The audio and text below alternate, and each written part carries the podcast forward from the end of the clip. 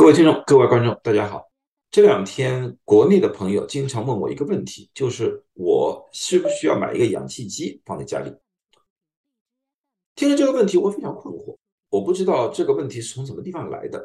后来我在微信上面咨询了很多国内的朋友，他们说现在在微信、微博上面有这么一个传言，就是说啊，新冠在冬季可能会再次肆虐。这个时候，很多医疗机构可能会被挤爆而不够氧气。那么这种情况之下，家里备着一个氧气机，会救你一条命。我听了这个之后，我就感到一个非常困惑。啊，第一个问题就是，我想知道，听我这个视频的人里面有多少人能回答以下四个问题：第一。有多少人知道什么是呼吸器，什么是氧气机？第二个问题，你们知道这两个机器是给哪些患者使用的？第三个问题，你们应该要知道，在患者什么时候在使用这个机器的时候，应该怎么样进行一些调节？因为这是个医疗设备来的。不可能就是让你用着，你什么都不用调节就可以一口气用下去。它保证要根据患者的不同情况进行不同的调节。最后一个问题，你们有没有听说过一个名词叫氧气中毒？如果你们能流利的回答以上四个问题啊，那么你们不用看我这个视频。你们也可以随你们便，你们喜欢买什么机器就去买什么机器。如果说你们无法回答这四个问题的话，那么听我讲一讲，同时也好好考虑一下要不要花这个钱去买这个氧气机。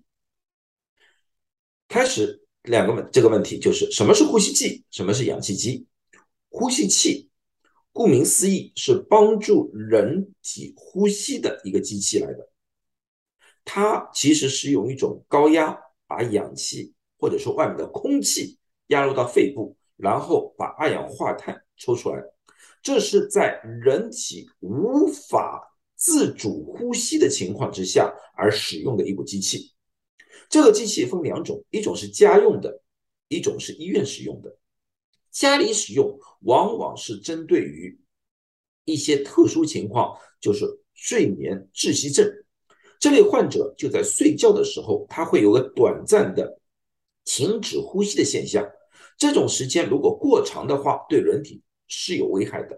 所以说，这些人需要用这个呼吸器，而这个呼吸器里面的所压入的气体是普通的室内的空气，而并不是高压氧来的。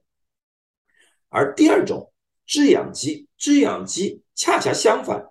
它可以制造氧气，它可以把空气里面的氮气尽量抽出来，把里面的氧气尽量保留。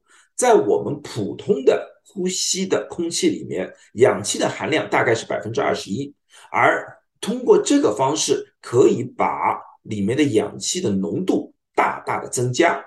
啊，这个是针对于有一些患者，他可以自己呼吸，但是。它的肺部的功能有影响，它无法很顺利的进行氧气和二氧化碳在肺部的交换，所以我们要给它多一点的氧气，这样才可以自主交换。那么接下去一个问题，你们知道，如果说你买了这个氧气机，谁能用，谁不能用，什么时候该要用？这个就要配另外一个仪器，叫做。脉搏血氧仪，一般在医院里面，你们到看医生的时候，他会有一个夹子夹在你的手指上，这个就是血氧仪来的，它可以测试你血液里面氧气的浓度。一般的情况之下，我们正常人，像你和我正常没有任何肺部疾病的人，我们的血氧浓度应该在九十五以上。啊，如果说低于九十五，在九十和九十五之间，有一些人有一些肺部的疾病的话，包括肺炎，那么有可能需要给他一点氧气帮助他。如果低于九十的话，那么一般来说，我们说这个患者是有危险性的，需要到医院里面进行及时的插管。但那么有些人说，那么我就买一个血氧仪，然后买个氧气机就解决问题了。那么里面就有个问题，因为家用的那些血氧仪往往都是一个大致的数据，它的误差还是存在的。啊，那在这种情况之下的话，你可能会误读，而且很多时候有些人不会正确的使用这个血氧仪。如果使用不正确，比如说有些人在指甲上面涂了很厚的指甲油，这样就会影响血氧仪的毒素，或者像天气寒冷的时候，手脚冰冷也会影响血氧的毒素，甚至于。躺着、坐着、站着，血氧的毒素都是不一样的。所以，如果说你一旦误读了而自己吸氧的话，那么你就可能要么耽误了病情啊，有些时候本来应该是低的血氧，你读的高了，或者是高的血氧你读的低了，任何一种情况都可能延误病情。所以，最好的方法还是到医院里面用正规的仪器。重新测一次，这样子的话才可以放心，才可以知道该什么时候使用氧气机。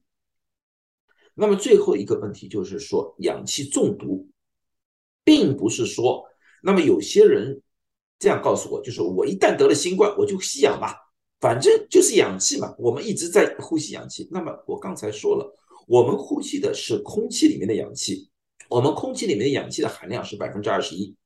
而你制氧机里面的氧气含量是高过百分之二十一，在这种情况之下的话，你的肺部就形成了一种叫高压氧的一种状态。